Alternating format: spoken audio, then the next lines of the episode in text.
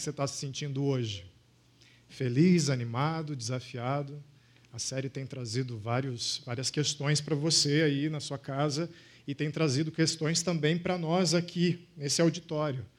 Desafios de levar a cabo a missão que Deus nos deu e a missão que Ele apoia, apoia com seu poder. Só que, como toda atividade, há um elemento que acontece, um cenário externo que às vezes invade a gente, que é o sentimento de frustração, um cenário de frustração que nos motiva a ficarmos frustrados. Você tem uma atividade, você tem um desejo, você tem um sonho. Você caminha na direção do sonho. Você se prepara. Quando você vai realizar, as expectativas não se cumprem. E aí você se sente frustrado. O C.S. Lewis, falando sobre frustração, ele remete a um tipo de frustração muito específica. Ele havia perdido a esposa e ele fala da frustração do luto. Eram muitas as estradas que levavam a H, como ele chamava a esposa dele. Eu escolhi uma delas. Então, muitas opções para um mesmo objetivo, para um caminho. Mas agora uma, um, um intransponível posto de fronteira nela. Antes, muitas estradas. Agora, muitos becos sem saída nela. Ah, e frustração no luto, pelo que o C.S. Lewis viveu em 1961, ah, é aquela frustração que ocorre quando você perde alguém e aí a mãe ainda continua arrumando o quarto, ah, o cônjuge ainda continua ah, num movimento natural, por causa de ter repetido isso tantas vezes, ah, ido até a porta esperar pelo, pelo cônjuge, pelo amado, pela amada que se foi. E aí a frustração vem de não adianta arrumar o quarto, não adianta preparar mais comida para a mesa, eu estou frustrado porque o acesso a essa pessoa não existe mais. Esse é o tipo de frustração que a gente vai conversar um pouco essa noite. Porque há muitos cursos, há, muito preparo, há muitas técnicas para você lidar com frustrações em atividades que você vai, comete um erro, não consegue o resultado, mas você pode dar aquela recolhida estratégica. E aí tem vários cursos que nos dizem o que fazer, analisa onde é que foi o erro, né? trace o, faça a correção da rota, enfim, tem vários passos para você retomar a atividade e tentar conseguir sucesso nela. Mas e quanto a uma frustração que parece irreversível? Eu não vou conseguir. Eu não, eu estou sem opções. Nós estamos sendo desafiados a abraçar a missão de Deus, a missão que Jesus nos deu. E essa é uma atividade que se expressa humanamente. O pastor Wellington, nosso pastor de campo, semana passada nos falou sobre dois tipos de, de modelos, de formatos para você testemunhar acerca de Jesus e da salvação que há nele. Você pode ser uma pessoa mais de fala, então você chega falando e aí você tem uma vida para mostrar, para comprovar aquilo que você fala sobre a fé em Jesus. Ou você pode ser uma pessoa mais de atitudes e você vive uma vida que levanta perguntas para as pessoas e elas vão te perguntar por que é que você reage assim, por que é que você parece diferente, o que está acontecendo na sua vida e aí você responde. De um jeito ou de outro, talvez ah, você esteja vivenciando agora um momento, uma fase de frustração. Você fez a escolha. Eu entendi. Esse Jesus é maravilhoso. Eu tenho ouvido falar sobre ele aqui. Eu quero isso na minha vida. Ou já comecei a acompanhá-lo e ele faz parte da minha vida. Eu quero espalhar notícia para as pessoas, para os meus amigos, para os meus familiares. Mas está tão difícil. E eu já aprendi a, nas mensagens anteriores que ler um monte de livros não adianta, que depender da minha própria força não adianta, de que eu devo me dedicar a essa atividade, compartilhar, testemunhar fielmente sobre Jesus, mas ah, apesar de ser uma atividade que eu faço, eu tenho que depender do poder de Deus e eu não estou vendo isso acontecer. O que, que eu faço? Eu estou me sentindo frustrado. A família tem revirado os olhos para mim. Os amigos de trabalho têm revirado os olhos. Eu tenho sentido aquela, aquelas risadas no corredor, aqueles comentários jocosos, porque eu comecei a caminhar com Jesus e tenho falado um pouco dele. Isso tem me frustrado. O que é que eu faço? Talvez a fonte da sua frustração seja diferente. Se nós separássemos por geração e entendêssemos frustração como essa, esse caminho bloqueado até o desejo, se você é alguém que nasceu ah, depois da Segunda Guerra Mundial, já tem uma certa idade, eu não coloquei todas as frações. Hoje tem um monte, né? Geração Y ao quadrado, geração Y sobre 3, tem, tem um monte de geração. Mas eu, eu peguei só três fatias. Baby boomers nasceram ah, depois da Segunda Guerra Mundial e tinham como grande desejo estabilidade, se a gente pudesse resumir de uma forma geral. Geração Y, a minha geração, a geração sonhadora, me lembro da conversa com os meus pais: pai, eu não quero fazer algo que só me dê dinheiro. Eu quero fazer algo que alimente os meus sonhos. Eu tenho sonhos. Eu quero sair de casa atrás desses meus sonhos. E meu pai, a baby boomer, a, dizendo assim para mim: Ok, mas como é que você vai sustentar? Como é que você tem que pagar as contas? Ah, tem que pensar na aposentadoria. E eu, naquela primeira fase da vida, saindo de casa. Não, ele não entende, ele não entende. Fruto dessa geração que teve muito mais coisas que os baby boomers. Nós queremos sonhos, não é? Você que tem a minha idade aí, 35 anos por aí, você sabe o que eu estou falando. Você quer sonhos. Papo de estabilidade é papo de gente que está querendo refrear os seus sonhos. Tá? Ah, não que isso seja verdade. Eu aprendi que não é. Tem que pagar as contas. Geração Z essa geração mais recente que nasceu com a internet. Sucesso. Ah, eu posso até não ser tão feliz dentro do meu quarto, mas na internet eu arraso. Então eu tiro fotos com os artistas depois do show para mostrar que eu tenho uma certa intimidade, das minhas férias, do prato que eu vou comer e tudo mais. Eu preciso ter essa aparência de sucesso. Agora, onde surgem as frustrações? E frustração, frustração que leva à morte. Para os baby boomers, um cenário sem estabilidade. Para a geração Y, um cenário sem sonhos. Tá, pago minhas contas, está tudo estável, mas eu sou infeliz, eu não sonho. Geração Z, ah, tá, ok, eu tenho que buscar estabilidade, buscar sonhos, mas o que, que adianta se eu não tiver curtidas? O que, que adianta se, se isso não for mostrado para as pessoas? Ah, alguém já disse uma vez assim que o lema da modernidade era penso, logo existo. E o lema da geração Z é: sou visto, logo existo. Ou seja, minha vida não existe se não for vista. Agora, só fazendo uma justiça aqui, eu falei geração Z, né? Mas tem bastante baby boomer aí, geração Y, que está descarregando suas frustrações, mostrando a sua vida na internet. Mas aí eu fiquei pensando, ok, e se, e se Pedro Sabe o apóstolo Pedro, que nós temos falado aqui algumas vezes? Desde diálogos com Jesus, essa figurinha Pedro apareceu algumas vezes.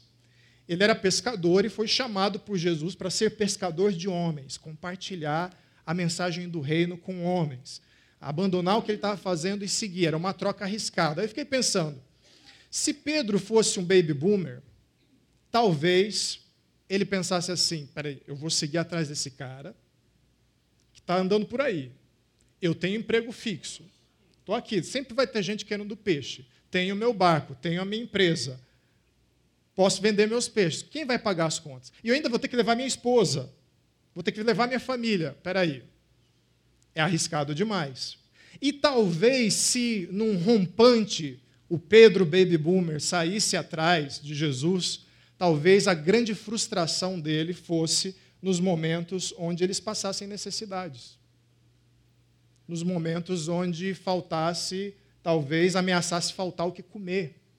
Onde a estabilidade fosse ameaçada. Eu aceitei seguir Jesus e agora eu vivo em situações instáveis. Mas geração Y talvez seguisse Jesus. Uau, nossa, eu estou aqui nesse emprego, fazendo todo dia a mesma coisa, ah, pescando peixe, fedido de peixe. Chega de peixe, eu não aguento mais ver peixe. Meu pai pescava peixe, eu pesco peixe, eu vou ensinar meus filhos a pescar peixe. Chega, eu quero, eu quero coisa nova.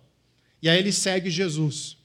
Andar sobre as águas, curar paralítico, expulsar demônios. Eu imagino a aventura que alguém da gera... o Pedro da geração Y sentiria nesse momento. Só que, e os momentos onde Jesus falava da sua morte? E os momentos onde ele dizia que por um tempo ele não estaria mais com eles? E nos momentos onde parece que o sonho ia acabar, não ia ter milagre que ia tirar eles de uma determinada situação, ah, os inimigos se levantariam. Como um pertencente à geração Y, eu posso dizer que a tentação seria: eu, eu preciso buscar outro sonho. Esse aqui esse aqui está morrendo. Geração Z, se fosse o Pedro da geração Z, nossa, vou seguir esse cara porque esse cara está badalado, olha a multidão que vem atrás dele, e ele me chamou para sair desse emprego de pesca e ir atrás dele. Eu imagino o frisson quando Jesus chega em Jerusalém, por exemplo, para Páscoa, e ele é recebido com festa pela população, o número de selfies que esse Pedro da geração Z ia tirar. Só que, e no momento em que Jesus passa a ser odiado pelos judeus? Não só pelos fariseus, ou pelos líderes políticos, mas os líderes políticos incentivando a, a um ódio contra Jesus e os seus discípulos. E quando o pessoal todo foi embora, começou a ir embora, porque a coisa estava ficando difícil, como é que fica o Pedro da geração Z? Vai tirar selfie do quê? Não dá. Talvez ele abandonasse Jesus. Por quê? Porque talvez para cada geração haja um motivo muito justo de ficar frustrado com a missão de Deus, a missão que Deus nos dá de fazer discípulos. Só que para isso, para ajustar a nossa expectativa diante da ameaça da frustração, é preciso a gente se lembrar do que Jesus exatamente disse sobre a missão dele. Então, queria lembrar três passagens. João 3,16, que diz assim: Deus tanto amou o mundo, Jesus falando para Nicodemos, um mestre da lei, antes de morrer, antes de ser sacrificado. Deus tanto amou o mundo que deu seu Filho unigênito, Ele mesmo, para que todo que nele crer não pereça, mas tenha vida eterna. É uma mensagem a ser compartilhada nessa missão. E essa mensagem, eu simplesmente amo isso. Isso resolveu tanta coisa na minha cabeça em relação à crise, problema, ansiedade, essa parte em negrito aqui. Para que não pereça, mas tenha vida eterna. Vida eterna. Significa que os efeitos dessa missão, o efeito dessa mensagem, quando entra no coração, entra na vida de alguém, transforma a vida de alguém, tem efeito eterno. Vida em abundância, vida eterna. Ou seja, a morte não é capaz de dar fim à promessa de Jesus. A restauração que ele provoca, a transformação que ele opera. Mas tem uma outra passagem, em outro momento, ah, mais próximo do, do, da sua ressurreição, Jesus fala com seus discípulos. Mateus 28, 19 e 20. Portanto, ele fala que tem autoridade nos céus e na terra. Por causa disso, portanto, vão e façam discípulos de todas as nações, batizando-os em nome do Pai, do Filho e do Espírito Santo, ensinando-os a obedecer a tudo que eu lhes ordenei. O reino. Falem do reino, falem de mim, falem de como eu guio vocês e as pessoas para esse reino de amor, de paz, de transformação. E aí essa parte em negrito é importante para a nossa mensagem hoje. E eu estarei sempre com vocês até o fim dos tempos. Ele está sempre com a gente, mas aqui o contexto é missão. O que ele está dizendo é: enquanto vocês estão fazendo essa missão, eu não estou sentado ah, numa cadeira, num escritório, lá em cima das nuvens. Se você achar que o paraíso, o céu, o trono de Deus, está tipo ah, em cima de uma nuvem, igual a revista da turma da Mônica. Isso não existe, tá? É uma linguagem figurada do trono de Deus. Não tem nuvem de algodão doce ah, Deus está dizendo ah, em Jesus que Ele sempre vai estar com a gente na missão até o fim dos tempos. Então, peraí, é uma mensagem que me guia à eternidade, me dá vida pela eternidade. E além disso, quando eu compartilho ela, Jesus está comigo. Eu não estou abandonado. não é chefe tirano que diz assim: olha, se vira, dá seus pulos. Ah, mas como eu vou converter o coração de alguém? Dá seus pulos. Essa é a meta. Você tem uma meta: alcançar as pessoas. Seu gráfico não está muito bom aqui. O relatório do último mês foi horrível. Não, não é esse tipo de cobrança que Jesus vai fazer. Não é esse tipo de ângulo com que Jesus olha. Qual é o tipo de ângulo que ele olha? Atos 178, que foi a passagem de início dessa série, Atos de Transformação. Jesus, no seu último momento com os discípulos, se preparando para ascender aos céus, dizendo assim: Ele, Jesus, lhes respondeu. Respondeu a que tipo de pergunta? Ah, por acaso essa data onde o Espírito Santo será derramado sobre nós e vai, vai fazer coisas maravilhosas, essa é a data que o reino vai ser restaurado? Porque vocês já ouviram nas outras partes da série que os judeus esperavam um reino de um rei militar, que ia fazer uma transformação política lá agora. E aí a resposta de Jesus é maravilhoso, é maravilhosa. Ele, Jesus, lhes respondeu: não lhes compete saber tempos ou datas que o Pai estabeleceu pela sua própria autoridade. Ou seja, não desviem do assunto, há coisas que competem a Deus. Deus está atuando. Lembra? Estaremos com você, eu estarei com vocês até o final dos tempos. Então, há coisas que são reservadas para mim, para o meu poder, para a minha decisão, para a minha vontade. Mas quanto a vocês, receberão poder quando o Espírito Santo descer sobre vocês e serão minhas testemunhas. Aí vem a nossa passagem em negrito. Em Jerusalém, em toda a Judéia e Samaria, até os confins da terra. Então vocês têm uma mensagem para proclamar, uma mensagem que tem uma transformação que opera, que dá vida eterna. Eu estarei com vocês e vocês serão capacitados pelo poder do Espírito Santo. É isso que ele disse que ia acontecer para testemunhar até os confins da terra. Quando chegar nos confins da terra, o último ser humano que precisa ser receber o testemunho fiel de vocês, aí sim terá terminado a missão. Pedro já tinha passado por alguns anos desde esse momento. A, a essa altura do campeonato, Saulo que viraria Paulo apóstolo, já havia sido alcançado por Jesus. E Pedro se encontrava numa situação muito difícil. Por quê? Porque o que nós estamos conversando aqui é a agenda de Jesus.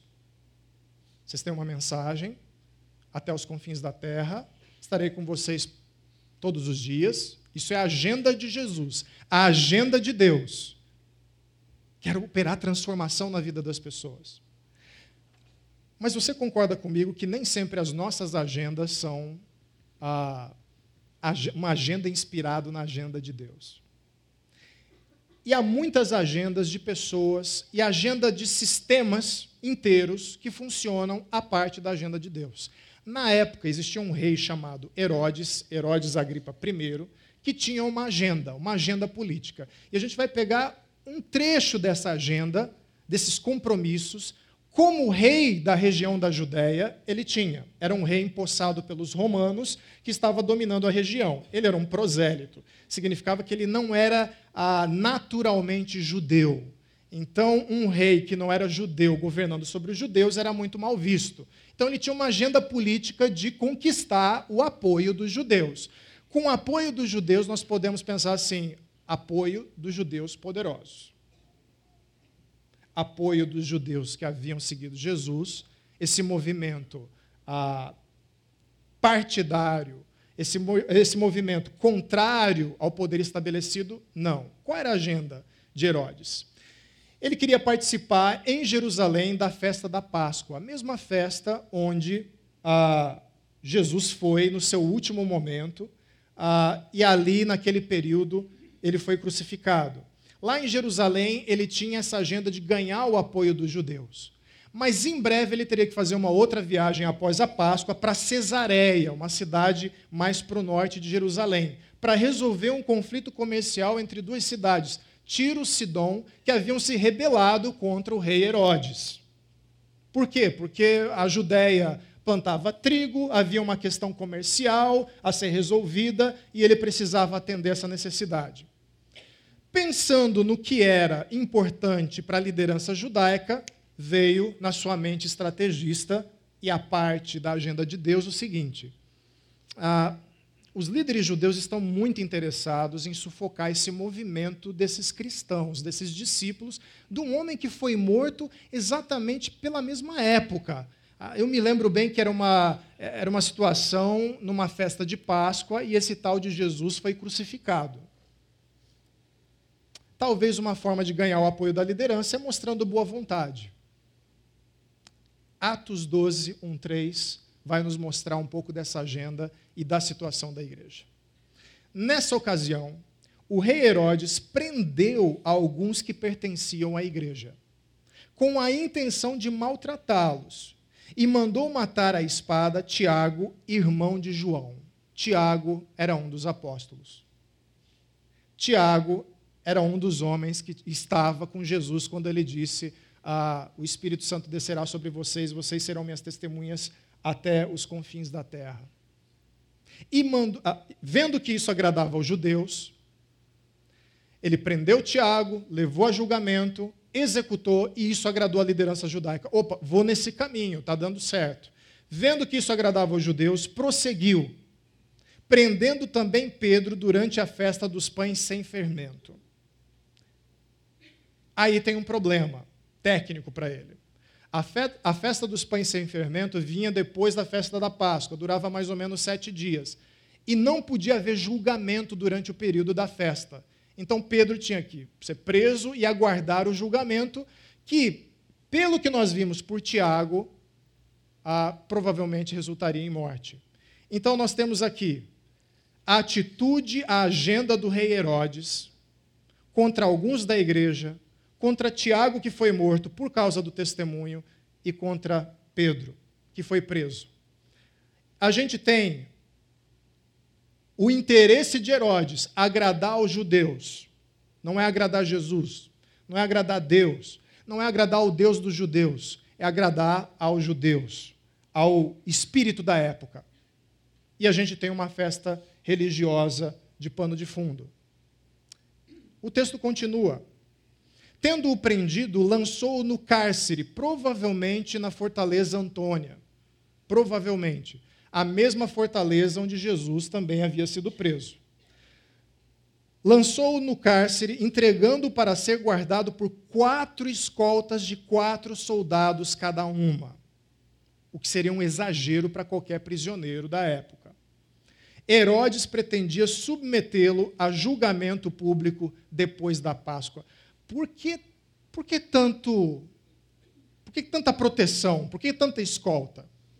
Raciocina comigo. Jesus, o mestre desse sujeito chamado Pedro, é conhecido por fazer milagres. Tem umas histórias esquisitas sobre ele. Pedro já havia sido preso antes e libertado de forma miraculosa. O corpo do mestre desse movimento sumiu da tumba, sumiu da sepultura. Os discípulos falam que ele ressuscitou. Mas nós sabemos, através dos meus amigos, das minhas conexões entre a alta liderança judaica, que na verdade o corpo foi roubado. A gente tem que guardar esse cara muito bem. Então, quatro escoltas com quatro soldados cada uma. E o que é interessante? Pedro então fica detido na prisão, mas a igreja orava intensamente a Deus por ele. A situação é: um dos nossos líderes foi morto. A igreja está sendo perseguida e maltratada. Ou seja, estão prendendo, torturando, estão pressionando a igreja. E um dos nossos outros líderes, Pedro, o homem do discurso onde Deus agiu e três mil se converteram, bons tempos aquele, hein? Pedro está preso. Tiago morreu, talvez Pedro morra também. O que, a igreja faz? Esse é um cenário potencialmente frustrante, não é? Parece que o nosso caminho está sendo barrado por um homem muito poderoso. Será que aquela história da igreja testemunhar até os confins da terra é verdade? Será que a gente vai ver isso? Será que o movimento arrefeceu? A resposta da igreja é orar intensamente a Deus por Pedro. E qual é. Opa, desculpa. Desculpa. Aí. Ponto 1. Um. Finge que eu não continuei a frase. Falar com Deus. A igreja tinha na sua agenda, durante aqueles dias da festa, antes do julgamento de Pedro, falar com Deus. Entre a sua frustração e a possível resolução dessa frustração, tem um período, não é? Nós, eu, muitas vezes falhei, talvez você também, em saber como esperar, não é? Como eu uso esse tempo aqui? Deixa eu dar algumas respostas. Você perde o sono, você fica ansioso, você vai no médico, você pede um, um remédio para te ajudar a dormir, você cria um tique, rói unha, não sei, até ficar no osso do dedo. Você fica falando com todo mundo dos seus problemas. A pior situação, desculpa, desculpa quem faz isso. Você acha que os seus mil contatos do Facebook são seus amigos íntimos, aí você bota lá com riqueza de detalhes o seu drama para o palco das mil pessoas. Só que a gente esquece de falar com Deus, a gente esquece do que precisa ser feito. Há um período onde eu tenho que fazer, mesmo que aos meus olhos eu não saiba o que fazer. Primeiro, falar com Deus, por quê? Porque Deus ouve. Deus ouve. Deus sabe dos seus problemas. E falar com Deus, mais do que fazer Deus se mover, para resolver a situação serve para você revisitar a promessa de Deus. Você revisitar o relacionamento com Deus. Num casamento é ou não é verdade? Você está casado há alguns anos, os primeiros anos de romance, de, de amor, intenso contato, mãos dadas, abraços, quero ficar junto o tempo todo. Aí passam-se os anos, a separação vai aumentando, o abismo vai aumentando e chega um momento onde você só se esbarra com o seu cônjuge. Aí, em algum momento, um, uma das partes resolve reagir. A gente vai deixar isso assim, parece que você não me ama mais. E a outra parte, para economizar trabalho, diz assim: Claro que eu te amo. A outra pessoa responde: Não parece, você não fala mais comigo. Por que isso?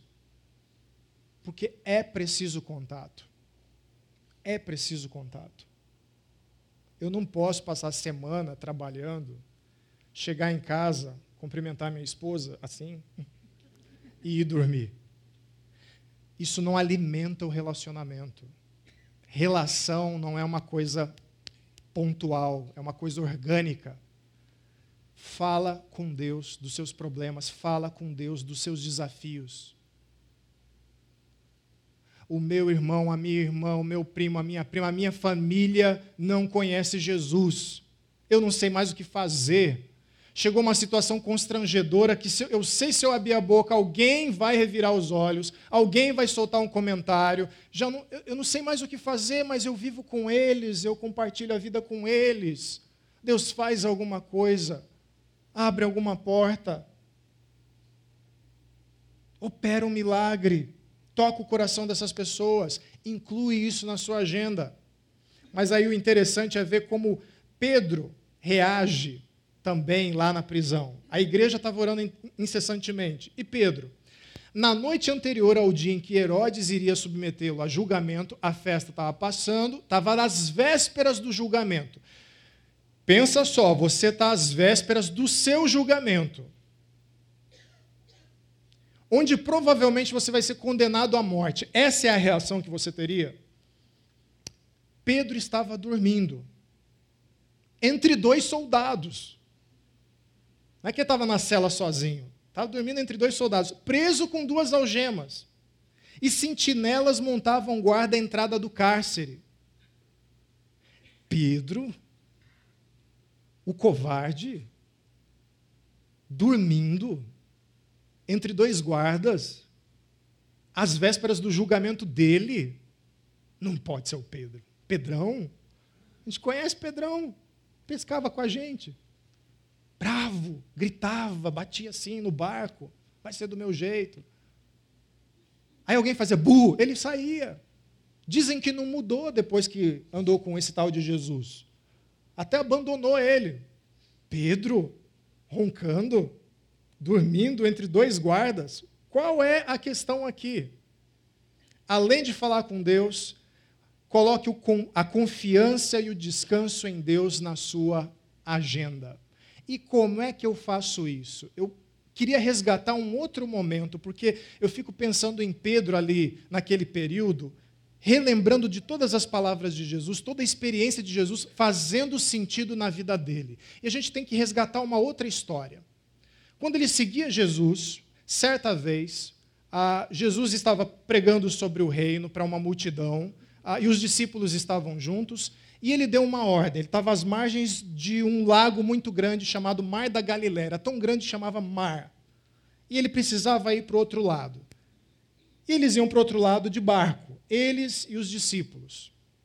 Em Marcos 4,35 nós temos esse registro. Naquele dia, ao anoitecer, Disse ele, Jesus, aos seus discípulos: Vamos atravessar para o outro lado. Grava o seguinte: vamos. Não sou eu que vou para o outro lado pregar sobre o reino. Nós vamos para o outro lado. Havia uma missão a ser cumprida.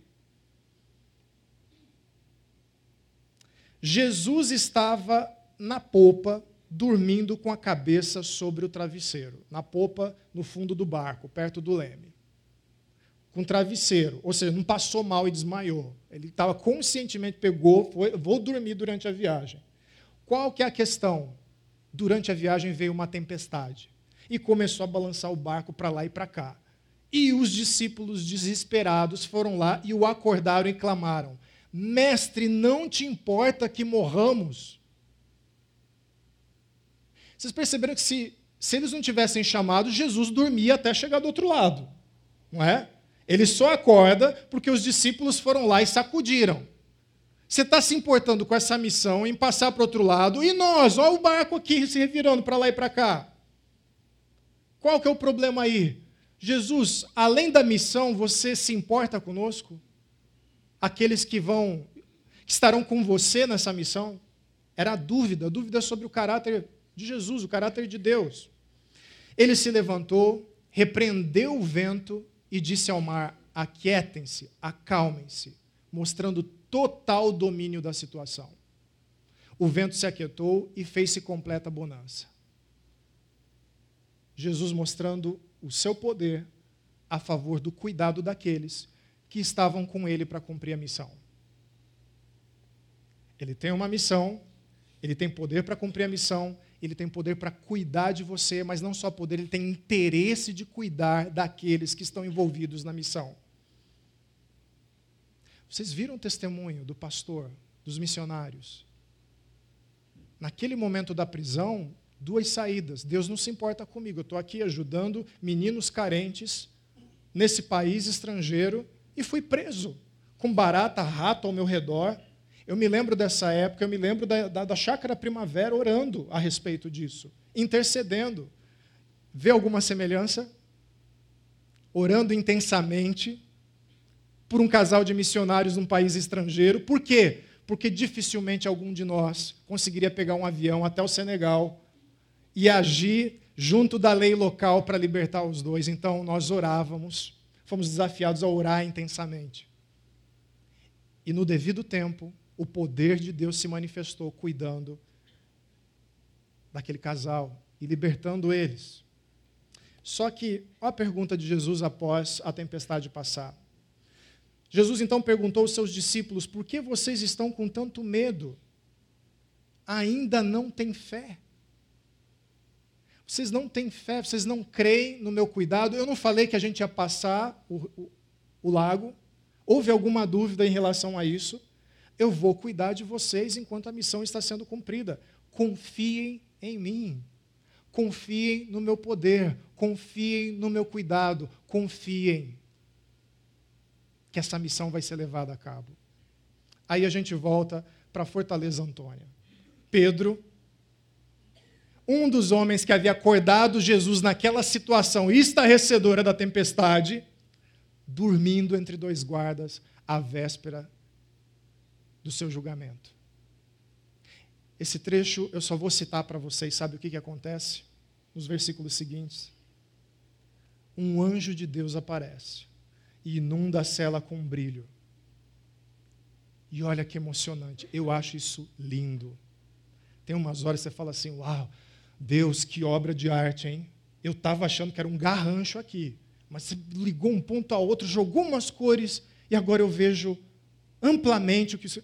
Esses momentos na vida são de arrepiar. Porque Pedro era aquele que sacudiu o Filho de Deus, perguntando para ele: Você não se importa comigo? E agora Deus envia um anjo para sacudir Pedro e pedir para ele acordar porque ele estava dormindo às vésperas do julgamento. Ele aprendeu a confiar. Ele aprendeu com o Mestre. Vocês acompanharam, né, desde os diálogos do Jesus, com Jesus. Diálogos com a paixão, diálogos da paixão. Cansaço. Vocês acompanharam. Não é lindo ver essa evolução de Pedro? O anjo sacode Pedro. Ali fala, na passagem fala, tocou do seu lado, que é uma tradução polida para o português. Na verdade, o verbo lá é deu um tapa, sacudiu. Eu não sei não é isso, tá, teologicamente, mas é engraçado pensar que os discípulos sacudiram, aliás, talvez não sacudiram, mas gritaram ao ouvido de Jesus: acorda! E agora o anjo de Deus vai lá e: acorda, Pedro! Mas Deus não é vingativo, então só foi uma ideia que me ocorreu. O anjo acorda Pedro, Pedro fica meio zonzo, mostrando a profundidade do sono dele o anjo ordena que ele se levante depressa, vista a roupa, coloque a capa, calce as sandálias e guia Pedro através da prisão, que era uma prisão enorme de quatro torres. Nenhum dos guardas percebe nada, dormindo. Ele passa pela primeira guarda, não é percebido. Ele passa pela segunda guarda, não é percebido. Chega diante do portão de ferro. E agora? Portão trancado o portão se abre. E, e, tudo isso Pedro achando que era uma visão. Ele é guiado pelo anjo até a rua. Na rua, a palavra diz que ele, o anjo, sumiu de repente. E nesse momento que nós retomamos o texto, Atos 12, 9 e 11, e saindo Pedro, o seguiu o anjo, não sabendo que era real o que se fazia por meio do anjo, tudo lhe parecia uma visão. Então Pedro caiu em si e disse: Agora sei, sem nenhuma dúvida, que o Senhor enviou o seu anjo e me libertou das mãos de Herodes e de tudo que o povo judeu esperava. O Senhor enviou ajuda e me libertou das mãos daquele que se opõe ao próprio Deus e à igreja e à mensagem do Evangelho. E contrariou todas as expectativas daqueles que esperavam pela queda desse movimento dos discípulos de Jesus. Eu vi o poder de Deus. O mesmo Deus que acalmou a tempestade através de seu filho Jesus é o Deus que promoveu essa escapada mais impressionante que qualquer bom filme de ação por aí. Porque no filme de ação, o cara tem duas armas, duas bazucas, vai atirando, nenhum cara acerta nele. E ele vai atirando, se mata 200 e escapa. Pedro era frágil. E aqui Deus mostra o seu poder livrando-o dessa situação. Mas concorda comigo que aqueles sete dias, provavelmente de espera, poderiam ser angustiantes, desperdiçados, com uma tremenda frustração. Estar aí, ó, viu? Isso que dá. A gente vai, aceita o evangelho, segue Jesus, falei que ia servi-lo, ó, estou preso, ó.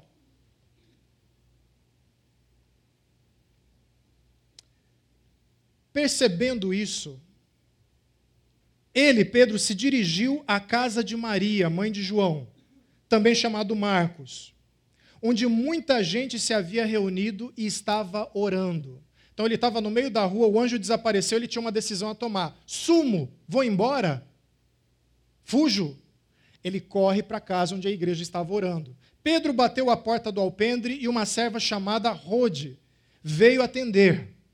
Ao reconhecer a voz de Pedro, tomada de alegria, ela correu de volta sem abrir a porta e exclamou: Pedro está à porta. Olha que cena cômica. Bíblia tem senso de humor. Pedro batendo a porta, na calada da noite, batendo ali, chamando. A serva vem atender, vê que é Pedro, ouve que é Pedro, reconhece a voz e vai embora e deixa o Pedro lá. De felicidade. Qual a felicidade dela? Mesmo que atrapalhada. A felicidade é a gente está orando todo esse tempo. Nós não podíamos fazer nada, um dos nossos estava preso, ia ser julgado. Lembra, nós estávamos orando intensamente. Deus respondeu. Ela queria compartilhar isso com seu grupo de oração. Pedro está à porta. Eles, porém, lhe disseram: Você está fora de si.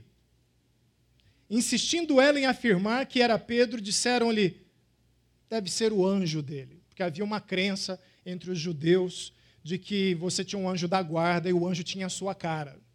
Era tipo um dublê seu. Só que percebam como a gente ora e Deus vai trabalhando e amadurecendo a nossa fé. Eu, eu não tenho coragem de criticar esse grupo. Eu não posso olhar para a minha própria vida e olhar assim: olha que povo sem fé. Estava orando, mas eles não criam de verdade. Nós somos limitados. Pedro vai mostrar que era bom de sono, não só numa ocasião sublime. A Bíblia diz que no Getsemane, no jardim, antes da morte de Jesus, antes de Jesus ser entregue aos guardas, Jesus pediu para ele, para alguns outros discípulos: estejam comigo orando. E aí Jesus orando e eles caíam no sono. Jesus chegava, vocês não conseguem nem ficar por um momento orando comigo. E Pedro, ah, tá bom, vamos orar. Tipo, às vezes a gente em algumas pregações. A minha. Na dos outros vocês não dormem. Orando. E aí ele. Limitação. Limitação. Limitação. E Deus é especialista nisso. Ah, é? Tá. Porque gente, às vezes a gente ora assim, né? Deus, Pedro está preso, arruma um bom advogado, arruma recursos para que ele possa se defender, que alguma coisa aconteça, pegando dentre as opções humanas que já tinham se esgotado, alguma coisa que Deus pudesse fazer, e Deus faz de uma forma inacreditável, que ninguém estava esperando. Então o que eles estavam dizendo é: olha, é mais fácil ser o anjo dele do que ele. É basicamente isso que eles estão dizendo. É mais fácil que o anjo que se parece com Pedro, o anjo da guarda, ele apareceu porque Pedro está preso. Mas Pedro continuou batendo, e quando abriram a porta e o viram, ficaram perplexos. Mas ele, fazendo-lhe sinal para que se calassem, descreveu como o Senhor o havia tirado da prisão e disse: Contem isso a Tiago e aos irmãos. Então saiu e aí sim ele foi para outro lugar, porque estava perigoso ficar por lá. Contem isso a Tiago. Contem o quê? Contem do cuidado de Deus. Esse não era o Tiago que morreu, viu? Não era o anjo da guarda dele. O Tiago. Para quê? Para o Tiago e os irmãos confiarem no cuidado. Eu não estou sozinho nessa. É uma igreja em missão. Eu preciso compartilhar o que Deus fez, o cuidado de Deus. Agora, imagina quando a notícia chegasse para esses discípulos que não sabiam. Pedro foi libertado. Foi libert... Quem? O Herodes se arrependeu? Não, foi libertado, apareceu lá. Bateu na porta, estava ele lá. Foi até engraçado, porque a serva veio falar para a gente e a gente não acreditou. Pedro foi, Pedro foi. Pedro tem uma coisa, né? Deus já libertou Pedro de formas tão miraculosas, essa é mais uma. Imagina a gana, imagina a energia, a determinação, a confiança, a vontade de um grupo que sabe de uma coisa dessas. É por isso um dos motivos da gente viver em comunidade. A gente sabe de curas, a gente sabe de livramentos, a gente sabe de conversões, a gente sabe de milagres do amor de Deus na vida das pessoas. Isso é compartilhado no meio da igreja. E a preocupação de Pedro era: eu preciso compartilhar esse cuidado e essa confiança, que já se manifestou naquele barco na tempestade. E Deus e Jesus já havia desafiado: vocês não têm fé, vocês não confiam. Os meus irmãos precisam confiar. E ele compartilha. Compartilhe os atos de Deus, inclui isso na sua agenda. Fale com Deus no período que você não pode fazer nada. Confie e descanse em Deus, se lembrando de tudo que Ele fez na sua vida, que Ele está cuidando de você. Compartilhe os atos de Deus. Não guarde isso para você, edifique os outros. Porque pode ter muita gente frustrada por aí. Eu não sei como é que estava Tiago. Talvez existisse algum discípulo triste, magoado, chateado e diante do agir de Deus, do mover de Deus, se alegrou novamente. De manhã, não foi pequeno o alvoroço entre os soldados quando que tinha, quanto ao que tinha acontecido a Pedro. Fazendo uma busca completa e não o encontrando, Herodes fez uma investigação entre os guardas e ordenou que fossem executados. Depois, Herodes foi da Judéia para Cesareia, lembra da agenda dele? e permaneceu ali durante algum tempo. Acontecia o seguinte: naquela época, se o guarda que estava zelando por um prisioneiro deixasse ele escapar, a punição que era para o prisioneiro recaía sobre o guarda. Então você tem quatro escoltas destinadas à morte. Herodes mandou executá-lo, executá-los. O horário deu. Acabou meus compromissos aqui. Acho que devo ter conseguido algum apoio, pelo menos com a cabeça de Tiago. Esse Pedro escapou de novo. Deixa eu seguir a minha agenda. Foi para Cesareia. A palavra de Deus diz que ele vai para Cesareia resolver o conflito entre Tiro e Sidom. Os representantes de Tiro e Sidom tinham contato com o camareiro, com um homem de confiança do próprio rei Herodes chamado Blasto e eles arrumaram uma conferência para eles resolverem as pendências comerciais. E nesse evento, Herodes, em Cesareia, resolve fazer um discurso para o povo.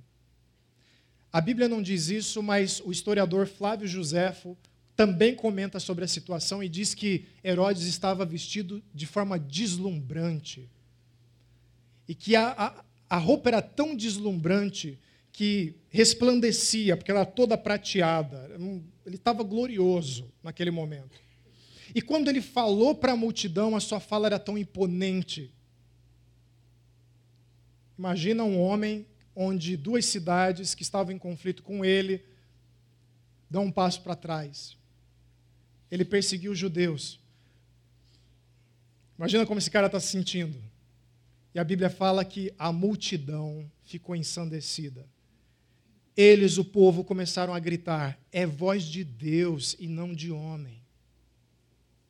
É voz de Deus, um Deus. O que esse cara faz, cumpre. Ele é glorioso, ele é esplendoroso. Quem vai poder ir contra esse cara? Ele não é um simples homem, ele é um Deus. Mas a palavra fala que esse homem, ali mesmo naquela cidade, adoeceu.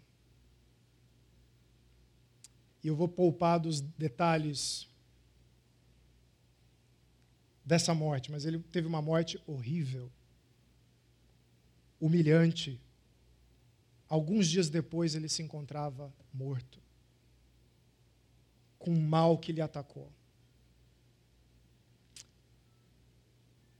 E a palavra fecha da seguinte forma, no versículo 24: Entretanto, a palavra de Deus continuava a crescer e a espalhar-se. A voz de Herodes, imponente, em alguns momentos que trazia medo, gerava um contexto de medo e de frustração para os discípulos.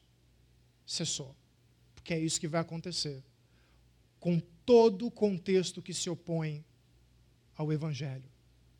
Não vai conseguir barrar o Evangelho em dois mil anos não conseguiu barrar o Evangelho. Já teve filósofo decretando que a Bíblia estava com seus dias contados.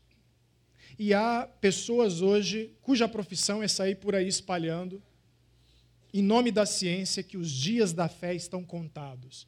É impensável num futuro onde haja fé. É voz de Deus e não de homem, essa voz se calou. Mas a voz de Deus, do verdadeiro Deus, continuou a crescer e se espalhar. A palavra de Deus continuou o seu movimento.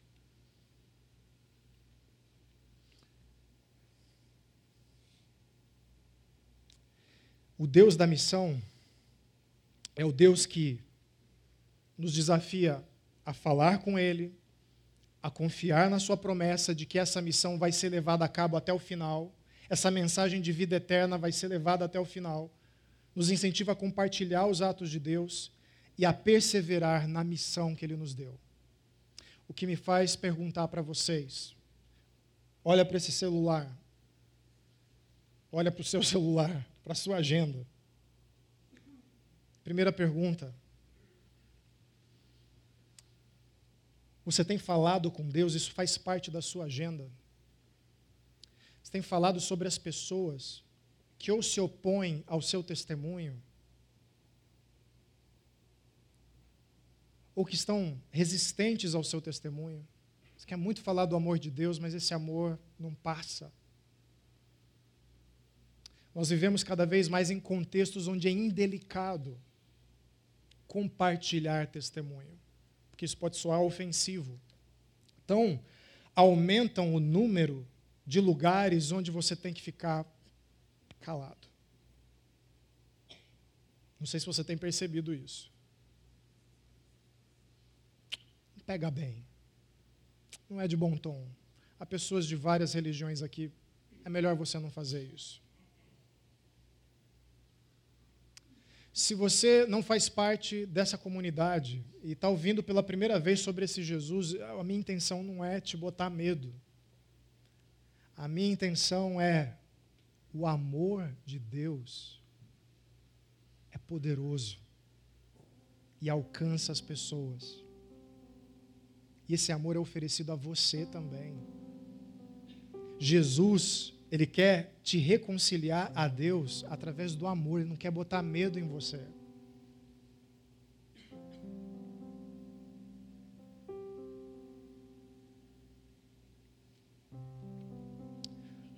Como anda seu sono? Como anda a paz no seu coração? Sua família está desalinhada. E você viu tudo, você viu tudo, você pode ver tudo meu casamento está assim, meus filhos estão assim, a minha vida está um caos em casa. Eu sei que se o Jesus que faz parte da minha vida e me restaurou entrar na minha família, tudo vai mudar, mas tem um muro, uma barreira, uma fortaleza. E eu me sinto tão frustrado e cansado. Eu perco sono por causa dos filhos, eu perco sono por causa do cônjuge a minha paz foi retirada. Ore e se lembre do Deus que restaurou a sua vida, que te fez você sentir o amor dele e que está cuidando de você. E passe esse tempo onde você pouco pode fazer, até o dia em que você vê o agir de Deus. Passe esse tempo orando e na dependência de Deus. Inclua na sua agenda participar da comunidade. Não fica sozinho. Você veio aqui ouvir uma boa palavra. Espero que essa passagem tenha abençoado seu coração. Você veio cantar junto aqui. Essa aqui é grande demais. Numa casa em Jerusalém, um grupo orava. A Chácara Primavera tem muitos grupos, a gente chama de grupos pequenos, porque é para ter esse, essa sensação de ninho, de lar, de aconchego. Eu faço parte de alguns grupos de WhatsApp desses, desses grupos pequenos. É tão bonito ver. Amigos, acabei de perder meu pai. Foi o que eu ouvi em um deles há poucos dias. E o grupo se movendo por WhatsApp, precisa de alguma coisa, Deus vai te consolar, Eu ouvi gente falando assim: tá difícil, emprego tá difícil. E falar isso no grupo pequeno, porque os pastores visitam os grupos. Pensa que é só para vocês, a gente quer ser abençoado também. A gente fala tanto aqui. É bom chegar, sentar no grupo, quietinho, observar o líder do grupo, dar o andamento do estudo, enquanto um pega uma refeição, outro pega outra, e alguém parece que está continuando a conversa. Amigo, sabe semana passada que eu falei daquele problema de doença na família? Continuem orando. Não, a gente vai orar por você.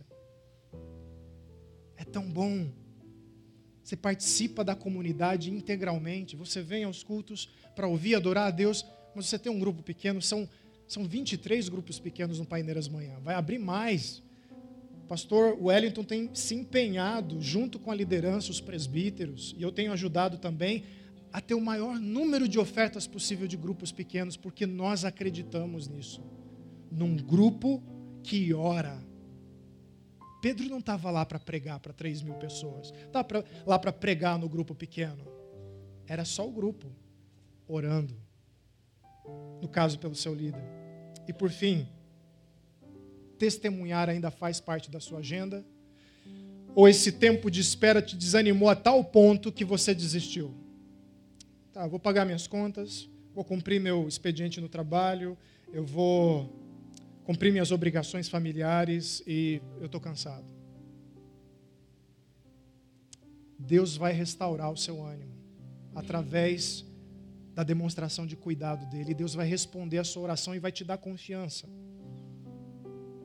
Volte a colocar o testemunho na agenda. Não. Eu não posso falar, mas eu posso servir. Eu vou servir aquela pessoa. Eu vou servir. Eu posso falar e ela nunca me ouve. Eu não vou desistir. Me dá sabedoria, Deus.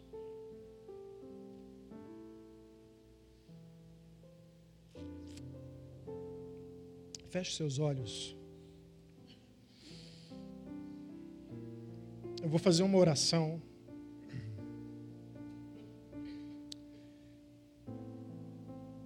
São palavras para todos nós. E se você as aceita como palavras para a sua vida, confirme aí no seu pensamento. Diante de Deus, e torne essas palavras a sua oração também. Pai amado, o Senhor tem as nossas famílias, os nossos lares, o nosso trabalho, as nossas relações de amizade, as nossas relações de inimizade, gente que se opõe, não vai com a nossa, cara, não vai com a cara dos discípulos, não vai com a cara do Senhor. Que entende o Senhor Jesus como uma fábula, Senhor tem todos nas tuas mãos. Obrigado, porque o Senhor é paciente conosco. O Senhor não tem problema nenhum com o relógio de esperar sete dias para agir, quinze dias para agir. Talvez aqui alguns há anos esperando. Mas não nos deixe esquecer, Senhor Deus, nenhum de nós, ao longo desse tempo, por maior que ele seja, os pequenos milagres e as demonstrações de cuidado na nossa vida e na vida daqueles que nos cercam estão aí à disposição da, da nossa memória. Não deixa a frustração engolir essas memórias, Senhor. Traz à tona nas nossas orações. Esse vai ser o nosso mover de fé aqui, Senhor nós vamos colocar de volta a oração nas nossas agendas. Talvez seja o máximo que alguns de nós aqui podem fazer nesse momento. E nesse período, vem falar conosco. Vem falar conosco. E nos lembrar do teu doce cuidado, do teu maravilhoso poder, a serviço da tua missão de transformar a nossa vida e transformar o mundo e dá-nos a paciência de esperar. Talvez haja alguma instabilidade nesse período, Senhor. Guarda nosso coração.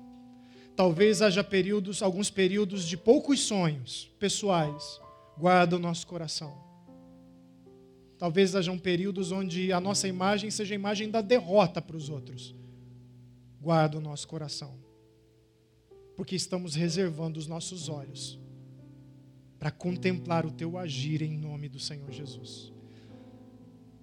Nos ajuda a esperar pela doçura que vai ser experimentar esse fruto num futuro que o Senhor chama de breve e para além na vida eterna.